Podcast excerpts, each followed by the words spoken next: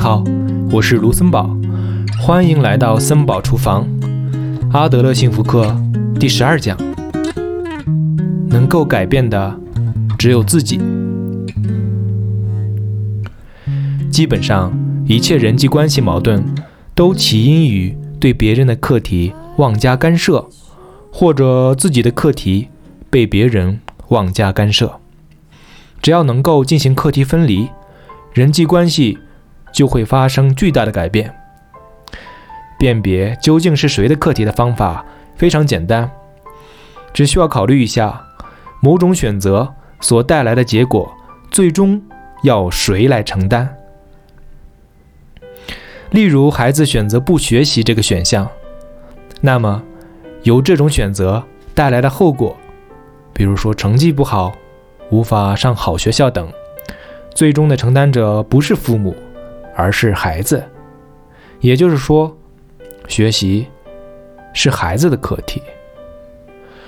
的确，世上的父母总是说着为你着想之类的话，但是父母的行为有时候明显是为了满足自己的目的，所谓的面子和虚荣，又或者是支配欲。也就是说。不是为了你，而是为了我。正是因为察觉到了这种欺骗行为，孩子才会起来反抗。有一点需要注意，阿德勒心理学并不是推崇放任主义。放任是一种不知道，也不想知道孩子在做什么的态度，而阿德勒心理学的主张不是如此，而是在了解孩子在干什么的基础上。对其加以守护。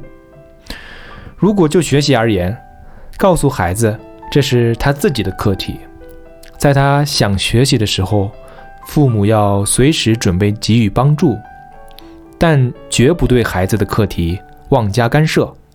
在孩子没有向你求助的时候，不可以指手画脚。某个国家有这样一句谚语：“可以把马带到水边。”但不能强迫使其喝水。倘若无视本人的意愿而强迫其改变，那结果只会是日后产生更加强烈的反作用。